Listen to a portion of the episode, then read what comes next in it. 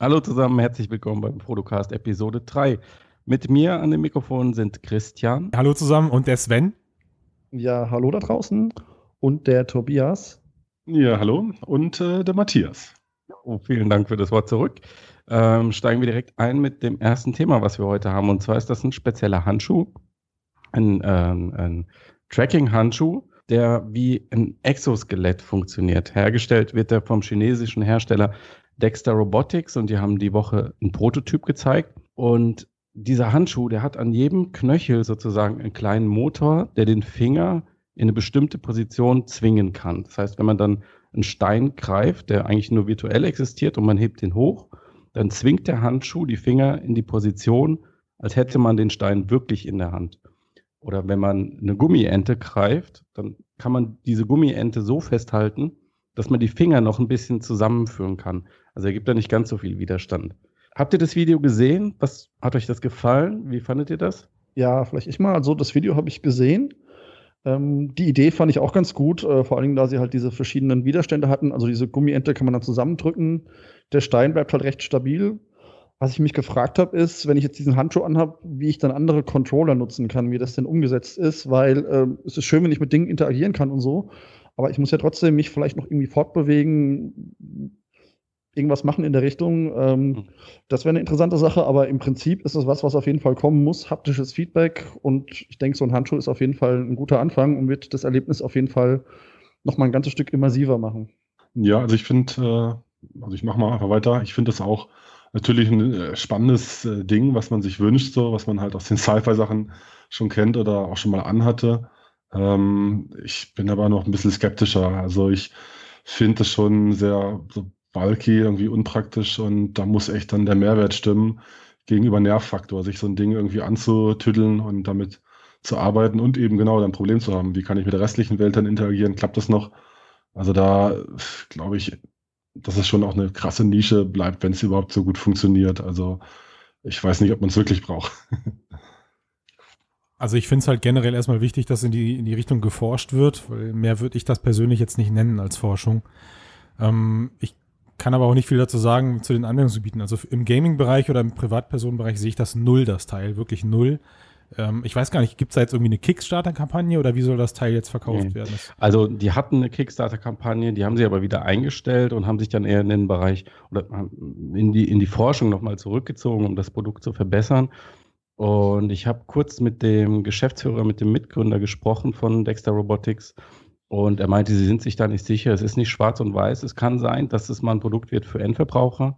Aber im Moment suchen sie eigentlich nur Partner, also Partner aus der Industrie, oder Entwickler, die, die gute Inhalte für das Ding herstellen wollen. Ja, bestätigt mich so ein bisschen in der mhm. Annahme. Also, was ich, was ich zum Beispiel kenne, ich weiß nicht, habt ihr das auch schon mal, ich habe auf den Messen mal so Dinge in der Hand gehabt, dass du dann so einen Ball in der Hand, so wie dieses Falcon-Teil und kannst dann so über verschiedene Oberflächen drüber rubbeln, weiß ich nicht, Gummi oder mhm. Steinoberfläche, mhm. ne, also wenn ihr das schon mal ausprobiert habt, ich glaube, so in die Richtung geht das Teil am Ende auch. Was mich aber immer so dazu bringt, irgendwo gibt es ja mit Sicherheit einen Punkt, wo die Sensorik dann auch nachgeben muss. Also ich, also wisst ihr, ich, ich glaube immer noch, der Mensch muss sich auf dieses ganz, ganz fragile Ding dann auch einlassen, wenn er da was greift. Und wenn er merkt, das Gerät möchte mich nicht weiterlassen, dann muss er das mit seiner Hand auch zulassen, obwohl er eigentlich noch mehr Kraft hätte. Das ist so. Also. Die haben angeblich einen Hardlock drin. Also sie können es komplett sperren. Hm, also müsste man echt mal. Aber sie haben natürlich bestimmte Sicherheitsvorkehrungen oder so, dass dir da nicht die, die Finger einzeln gebrochen werden oder so. Ja, gebrochen nicht. Äh, ja, genau. Also ich finde auch, also klar, ja. einerseits ist es halt limitiert natürlich. Also diese Phantoms und so, die hat die auch schon, die sind ganz witzig, um damit so zu arbeiten als Werkzeug. Also gerade auch so Chirurgiesimulationen und so, da gibt es ja all solche Geräte, die halt dann so die Werkzeuge simulieren. Das klappt ja schon sehr gut. Da gibt es viele äh, Firmen, die das machen. Aber so diese Handschuhe, die sind ja auch wieder im luftleeren Raum. Also da kann dann irgendwie der Finger blockiert, wenn du irgendwie eine, eine Gummiente zerquetscht, aber du kannst ja den Arm weiter bewegen. Und da jetzt irgendwie so ein riesiges, eigentlich brauchst du ja ein komplettes äh, Exoskelett, da sind wir wieder bei Ready Player One, äh, was man sich so wünschen kann. Aber ich, ich glaube, das ist einfach zu nischig. Also wie du schon sagst, Christian, ist glaube ich schon noch wirklich ein Forschungsding. Also ich will es auf jeden Aber Fall ausprobieren sozusagen. Das ist so, also mhm. es gab so eine so eine Szene, da hat er so ein Tischbein in der Hand und man sah irgendwie so im Profil dann seiner Hand, wie, wie die so ein viereckige, wie die so eine viereckige Form annahm. Und das sah schon cool aus, wie er so dieses Tischbein gegriffen hat und die Finger dann eben genau in diesem viereckigen Tischbein stoppten, in, also in, Mhm. in echte. Da habe ich schon Mhm. so in dem Moment irgendwie so begriffen, wie sich das anfühlen könnte. Und Mhm. der Reiz, das auszuprobieren, ist logischerweise immer da. Mhm, Aber klar. ey, also auf den, auf den Bildern sah das Ding echt cool aus, bis ich dann gesehen Mhm. habe, wie der da sein Wife-Knödel unten dran klebt und ähm, Mhm. das war Da muss man aber natürlich sagen, das ist ja nur ein, kann ja nur eine Übergangslösung Klar. sein, jetzt wo ähm, Valve das Tracking-System freigegeben hat. Es ist ja nur noch eine Frage der Zeit, bis die die Sensoren irgendwie eleganter da dran kleben können. Und dann hast du eigentlich eine gute Tracking-Lösung. Also hast Raumtracking, und Touché, das das gute Finger-Tracking ja. in den Handschuhen drin, was haptisches Feedback. Wenn sie das günstig bauen können, warum nicht? Also ich, mir würde so spontan kein besseres Interface einfallen. Ja, gut, wie ja schon gesagt wurde, es ist halt schon ganz schön kompliziert zum Anziehen, ob man das dann wirklich möchte auf Mhm. Dauer. Und wie dann andere Interaktion stattfindet, wie man sich zum Beispiel durch den Raum bewegt, wenn man das anhat, ist halt auch noch eine Sache, die gelöst werden muss. Ähm, ja, muss man mal sehen, wie das Ganze dann mal als Consumer-Produkt rauskommt, falls es denn das wirklich irgendwann der Fall sein wird. Ja, ja, das stimmt. Also auch im Hinblick auf äh, zukünftige Systeme sind wirklich, äh, vielleicht wirklich so Mixed Reality, also dass man umspringen kann zwischen VR und AR meinetwegen. Ähm, dann nerven Handschuhe vielleicht noch mehr, wenn ich äh, mich durch die echte Welt bewegen will und dann meine Hände wirklich brauche. Und, Ja, und da sind dann so, gut, das ist ein anderer, anderer Bereich dann noch, da sind wir jetzt noch nicht, aber Ja.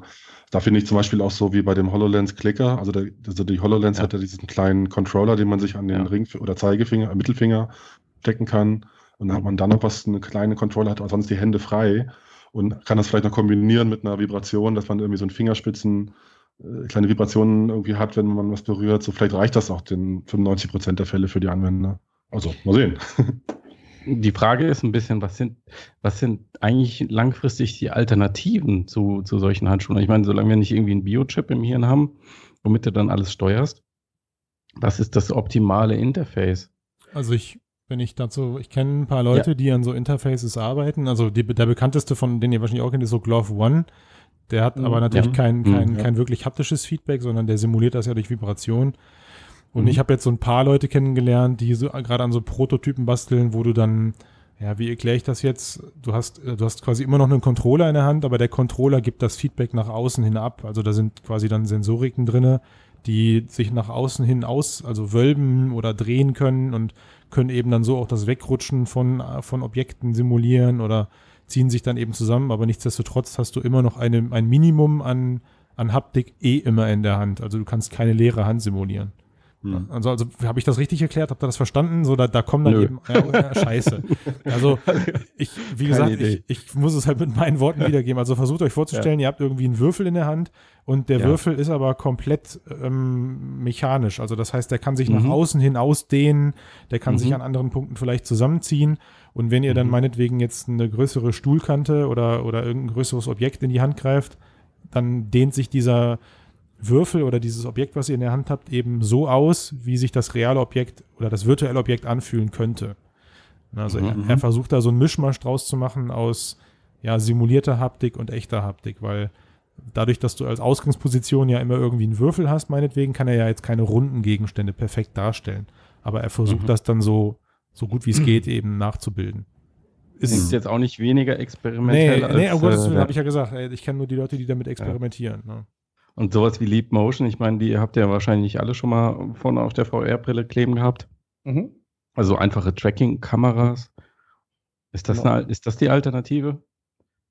Also ich weiß nicht, die Genauigkeit ist da ja noch ein Problem, aber ich nutze Ja. es öfter in, in zum Beispiel Altspace Mhm. und ähm, es ist zur Interaktion nicht schlecht, aber das müsste halt noch viel genauer sein und es fehlt halt auch das Feedback auf jeden Fall. Also um Dinge zu greifen, ist es nicht wirklich sinnvoll, aber um, um mit Leuten irgendwie zu interagieren, sozial, ist es auf jeden Fall schon mal ein Schritt vorwärts. Ähm, aber ja, wie gesagt, noch nicht ganz Also, das, was man eigentlich haben möchte. Wenn ich da kurz einhaken Ja. dürfte, was mir, was mir da am meisten bei fehlt, ist jetzt auch vielleicht ein Luxusproblem, aber ich mag das irgendwie bei diesen ganzen Leap Motion oder diesen optischen Erkennungssystemen nicht, dass wenn ich weggucke, meine Hand dann auch nicht Mhm. mehr da ist im virtuellen Raum. Also wenn ich, Mhm. wenn- was mir an diesen ganzen Controllern gerade gefällt, ist, dass ich mir meinetwegen irgendwas an die Hüfte packen kann, aber komplett woanders hingucken kann. Ne? Also das System weiß ja trotzdem, wo mein Controller im Raum gerade ist.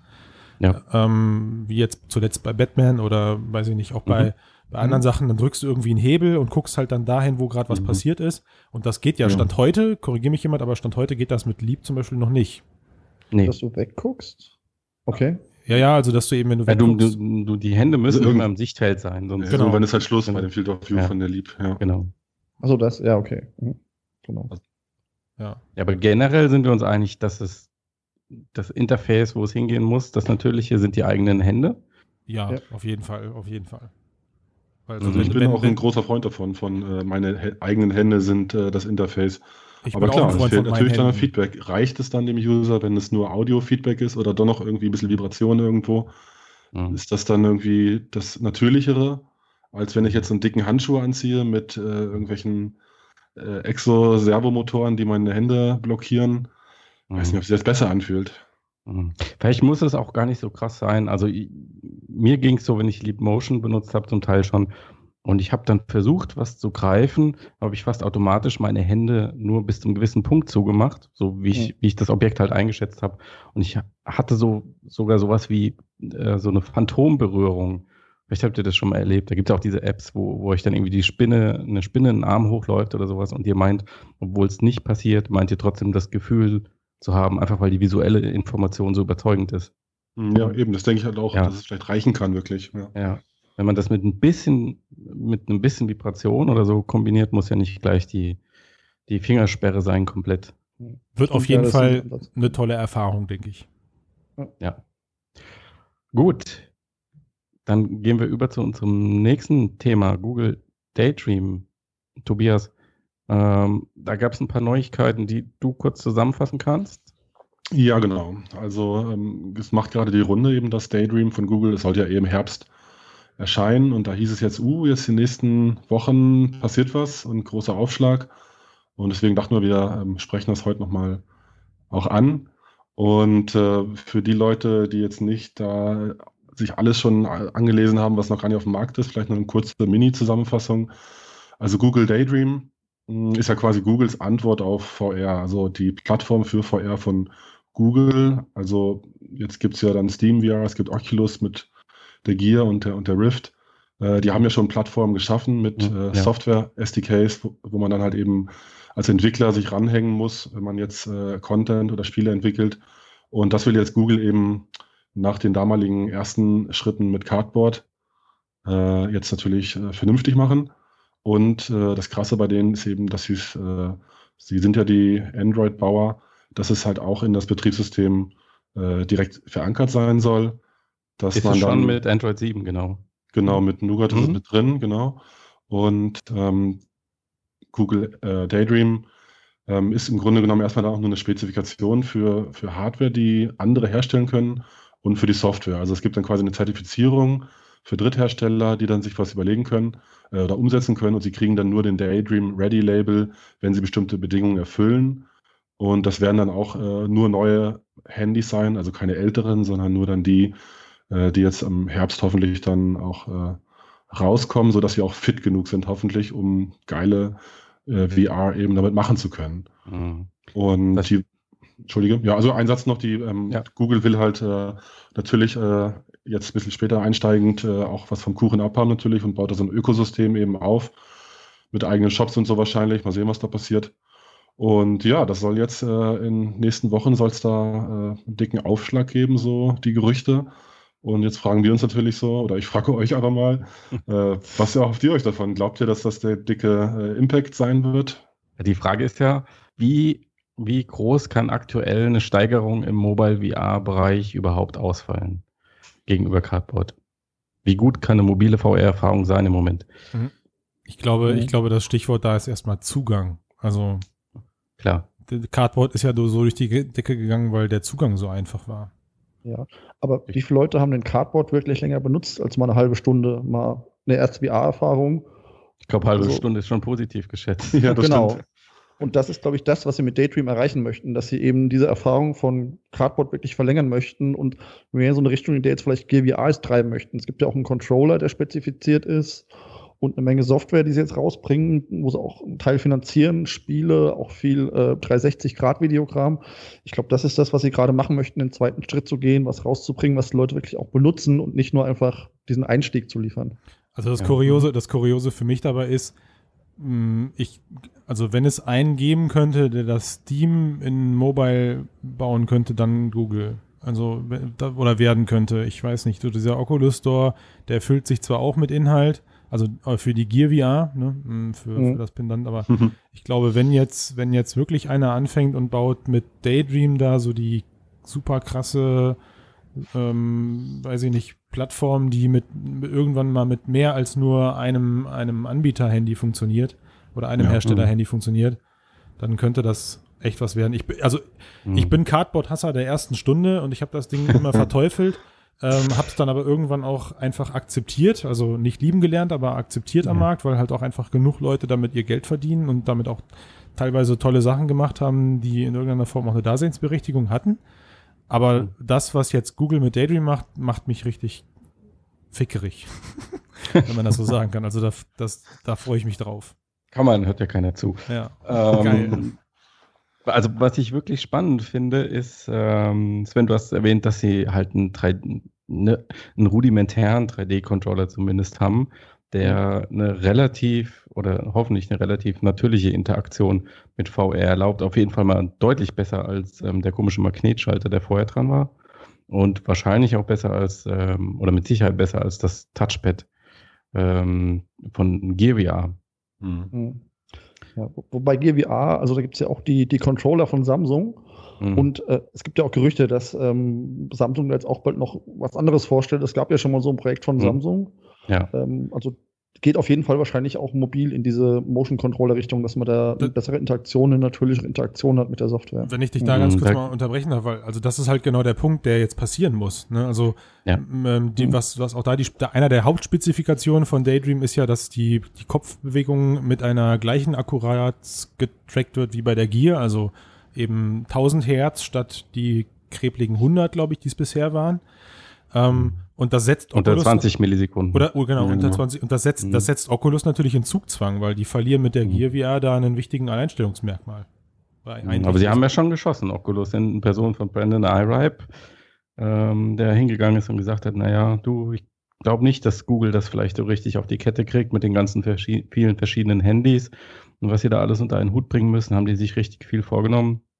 Und mhm. sie können einfach nur für die Samsung-Handys optimieren und sind damit in einer besseren Ausgangsposition. Ja, das muss man abwarten, denke ich. Aber, aber ist halt die Frage, wenn Google als äh, mächtigster Player da den, den Herstellern vorschreibt, Leute hier, wir machen hier den Benchmark mit eurer neuen Hardware und wenn die durchfällt, dann habt ihr halt die ganze Charge für die Mülltonne produziert. Wenn sie es durchhalten, also, echt. Also Tobi, du hast das letztes Mal im Podcast so, so, so gekonnt gesagt. Äh, Content is King. Ja. Das habe ich ja noch nie gehört, Mann. Das ist genial. Krass, wir, wir, wir prägen hier neue Begriffe im Podcast. Ja, wenn man sich mal die, die äh, wenn man sich mal die Android-Landschaft ansieht, sieht man aber, dass ähm, Samsung doch einen, groß, einen großen Markteinteil hat. Also ich glaube, die halten 80 Prozent oder so ja, mit den Geräten. Sprich, ich weiß nicht, ob die anderen da wirklich große Stückzahlen absetzen können mit Daydream. Außer wenn Samsung halt auch Low-End dabei. Das möchte ich auch mal ganz kurz ergänzen, genau. Sven. Der, aber der, der, der Knackpunkt ist, bei Samsung kaufen sich aber nur ein ganz kleiner Prozentzahl neue Handys. Also das heißt, Samsung hat ein Riesenproblem. Ich kann es jetzt nicht genau in Zahlen nachgeben, aber es ist immer so, es kommt eine neue Generation raus, dann kauft mhm. sich, kaufen sich die neue Generation, wird von einem ganz kleinen Teil nur gekauft und dann werden die alten rangierten Handys, die ausrangierten Handys, beziehungsweise plötzlich die Vorgeneration, die ja dann rabattiert angeboten wird, also meinetwegen das S6, für die Hälfte des Preises, die geht dann auf einmal total an den Mann wieder bei den ganzen Samsung-Besitzern. Also mhm. da war irgendwann mal, ich habe da irgendwann mal so eine ja selbst gefakte Studie wahrscheinlich von irgendwelchen Leuten gelesen, wo halt eben drin stand, 40 Prozent aller Apple-User kaufen sich jedes Mal ein neues Handy, wenn ein neues Apple-Gerät rauskommt. Aber es waren irgendwie nur ein einstelliger Bereich bei den Samsung-Usern. Ne? Also okay. Auch ist natürlich für Daydream noch größeres Problem, wenn die Leute Absolut. hauptsächlich mit der letzten oder vorletzten Generation rumlaufen dann wird sich nämlich diese Verbreitung von Daydream wird nicht so schnell sein, wie es jetzt vielleicht im Moment bei GVA ist. Wenn das genau. mit dieser Statistik äh, zutrifft, wo ich mal von ausgehe. Aber ist die Verbreitung ja. eigentlich so groß bei GVA? eine, eine Million Nutzer, sagten sie. Genau. Also im Vergleich zu den Smartphones, die unterwegs sind, ist sie minimal. Das stimmt wohl, ja. Aber es ist schon die Frage interessant, ob der äh, ähm, stagnierende Smartphone-Markt, was die Abverkäufe angeht, ob das letztendlich nicht auch Mobile VR behindert wesentlich. Ich, ich sehe das irgendwie anders. Also für mich ist halt hm. nicht die, für mich ist nicht die Frage, wie viel, wie viel Handys werden jetzt gekauft oder verkauft, weil die Leute Daydream nutzen wollen, sondern das wird so, steht da Tropfen hüllt den Stein, alle Ähm, mhm. also die ganzen Handyhersteller sind ja auch auf der Suche nach irgendwelchen neuen technischen Features, Features die sie wieder mhm. ankündigen können, damit man neue Geräte verkauft. Und vielleicht nicht im nächsten Jahr, aber darauf im Jahr stellen dann die. Leute plötzlich auf dem Fest, ach, mein Handy kann ja auch dieses Daydream. Wusste ich ja gar nicht, weil die halt vielleicht die mhm. Handys wegen ganz anderen Features kaufen, aber trotz allem die Hersteller da reinpumpen, was reinzupumpen ist. Und diese, mhm. jetzt als Beispiel, diese, diese Spezifikationen, die da drin sind, die erfüllt werden müssen, also bessere Sensoriken und sonst irgendwas, das ist jetzt mhm. auch nicht die Welt. Ne, also das sind jetzt keine Kostenfaktoren, von denen da gesprochen Klar. wird. Nur bisher hatte halt kein Hersteller einen Grund dafür, meinetwegen jetzt als, ja, mal so gesagt, einen 1000 Hertz Tracker statt einen 100 Hertz Tracker da einzubauen. Für die, für die mhm. Bewegungserkennung.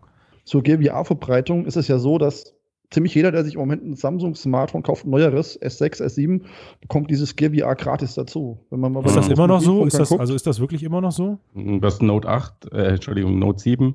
Mhm. Äh, als Vorbesteller kriegst du es kostenlos, ja. Genau. Also wenn du mal bei, äh, bei T-Mobile guckst, im Moment bekommst du, glaube ich, wenn du dir ein Samsung-Gerät kaufst, bekommst du das Gear VR dazu. Im Moment. Ja, ich weiß. Also so das war relativ lange beim S7 ja auch schon. Da hat meine genau. Frau dann auch gesagt, ach guck mal, jetzt läuft das schon im Fernsehen. Das scheint ja doch was zu sein, dieses VR.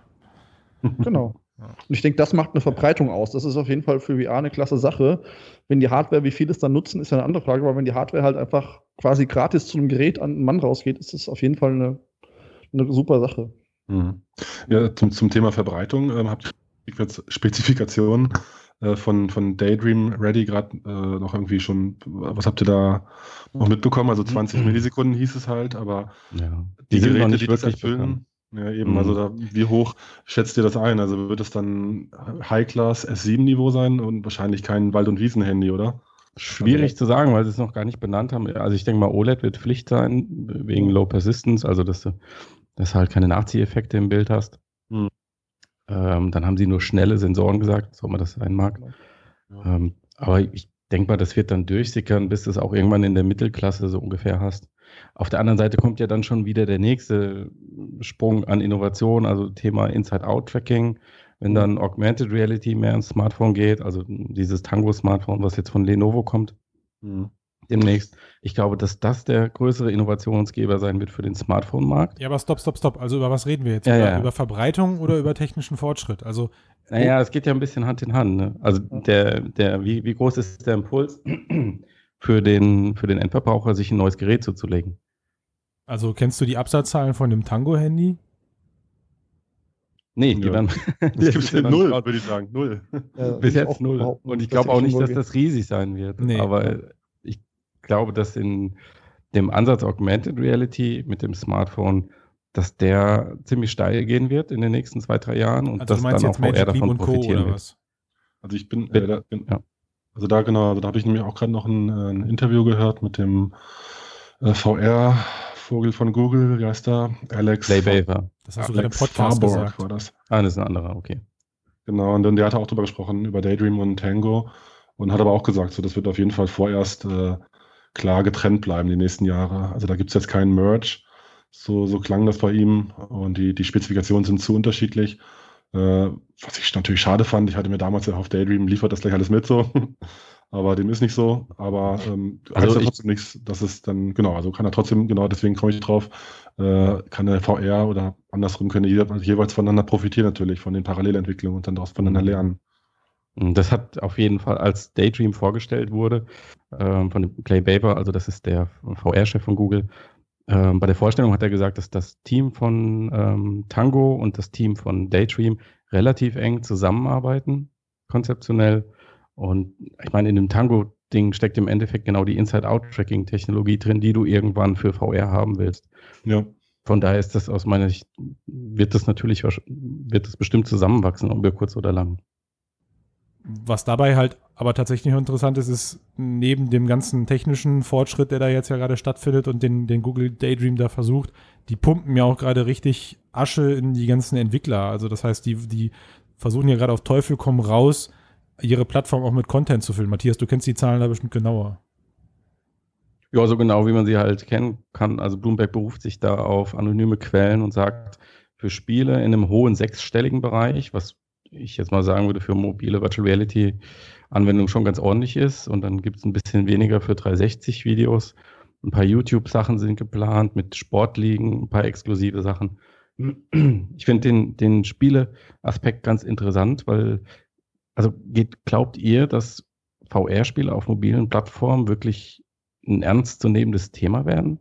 Es gibt die Nutzerzahlen von GearVR und da heißt es, okay, 70, 80 Prozent Erfahrungen und Videos und keine Spiele. Das hat aus meiner Sicht auch was damit zu tun, dass die Qualität der Spiele, die da sind, eben nun ja nicht auf einem super hohen Niveau sind. Hm. Also ähm, die, gehen dann, die Spieler gehen eher auf die High-End-Systeme, denke ich. Naja, also es gibt ein paar gute Spiele auf der GVR. Dafür braucht man allerdings einen Controller. Das ist, glaube ich, eine Hürde, die viele ähm, nicht gehen möchten. Und man kann halt mit diesem Touchpad, äh, was halt eingebaut ist, jetzt nicht allzu viel machen, außer halt ziemlich simple Spiele. Ich denke, das ist einer der Gründe.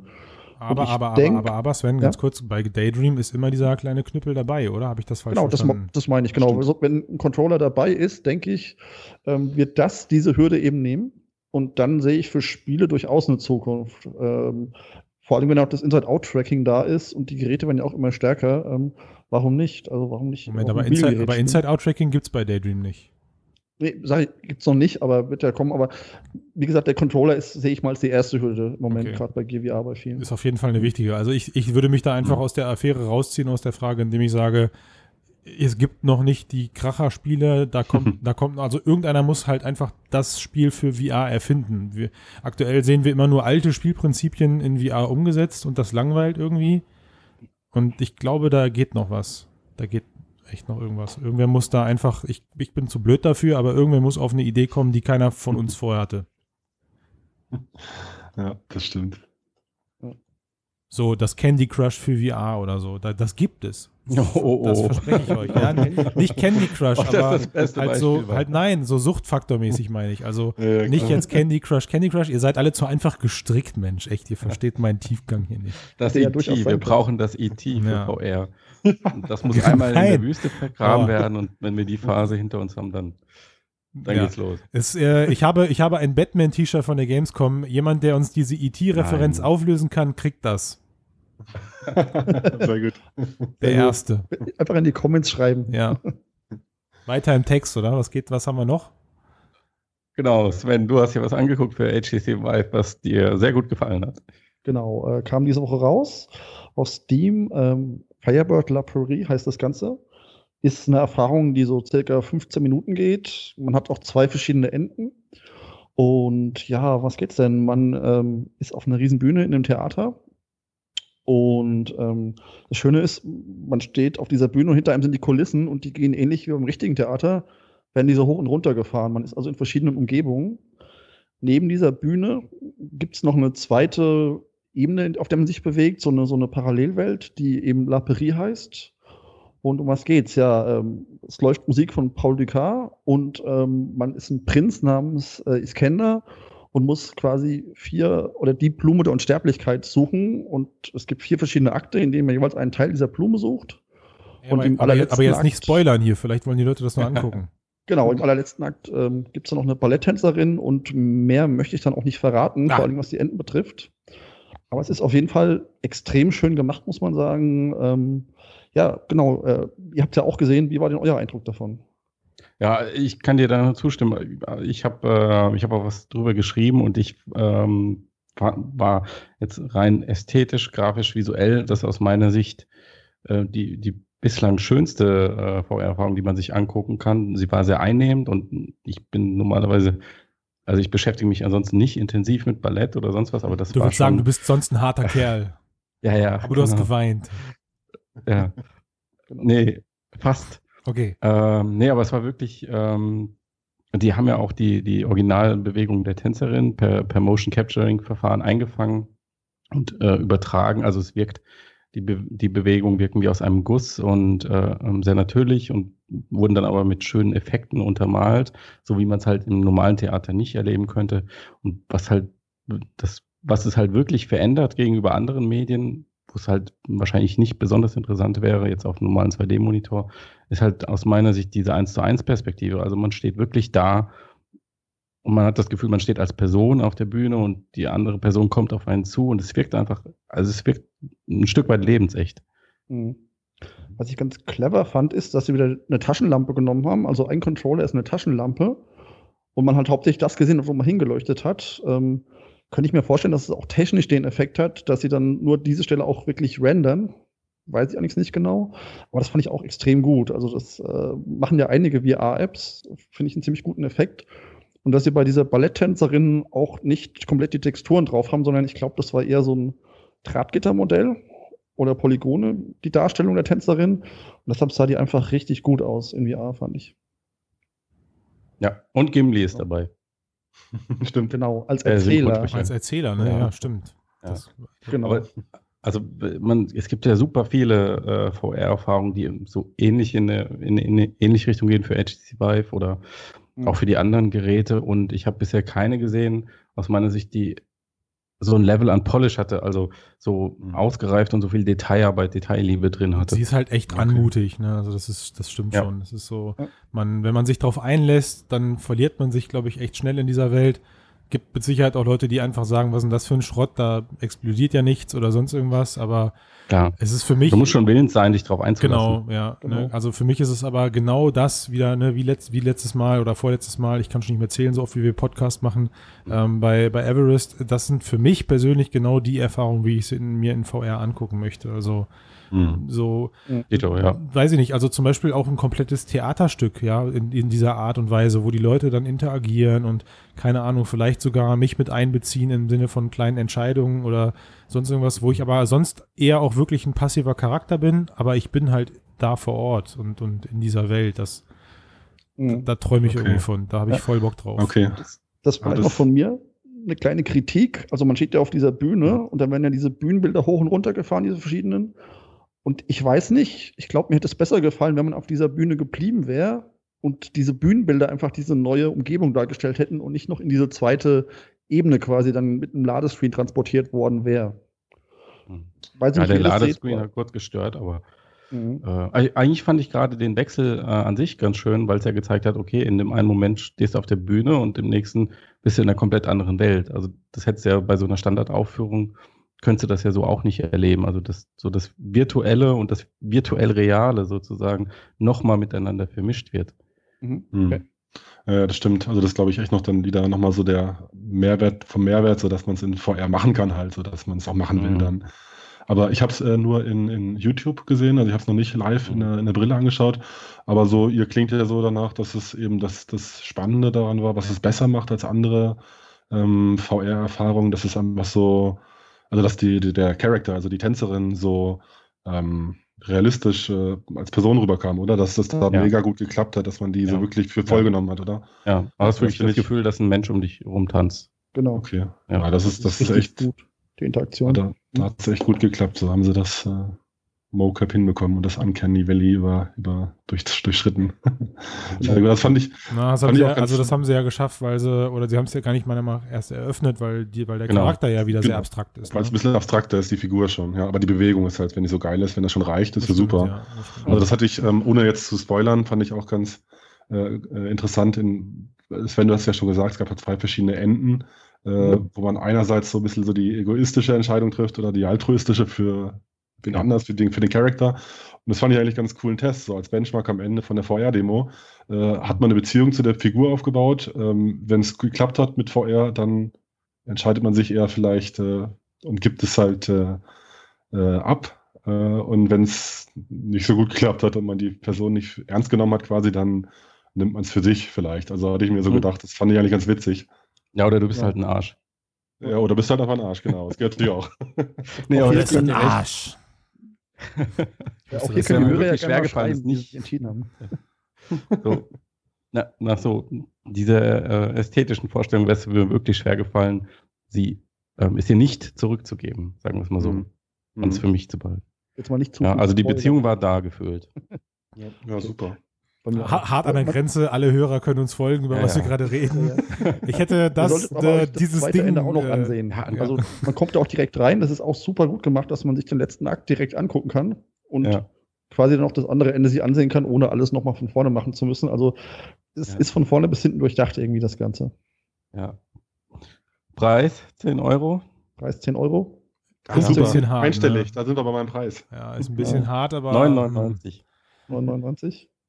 Aber ich würde auf jeden Fall sagen, wenn ihr, wenn ihr VR liebt und mögt, holt's euch. Es ist es echt wert. Also irgendwer Böses hat mal im Internet geschrieben, geht eh nur 10 Minuten, kauft's euch, angucken, zurückgeben.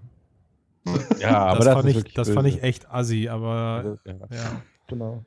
Vor allen Dingen, Nee, wusstet, also wusstet ihr, die wusstet ihr, wusstet ihr, dass die das ganzen, gemacht haben, die haben das auch verdient. bei wusstet dem ihr, wusstet ihr, dass die Total. ganzen Entwickler diese Rückmeldemeldungen bekommen, die man dann bei Steam eingibt? Das habe ich letztens erst erfahren. Also, wenn man ein Spiel Mhm. bei Steam zurückgibt, wird ja gefragt, warum. Und dann kann man so ein Freitextfeld oder sowas eingeben. Mhm. Und dass diese Meldungen bekommen dann alle die Entwickler, was ja Sinn ergibt. Ich habe da aber noch nie drüber Jo. nachgedacht.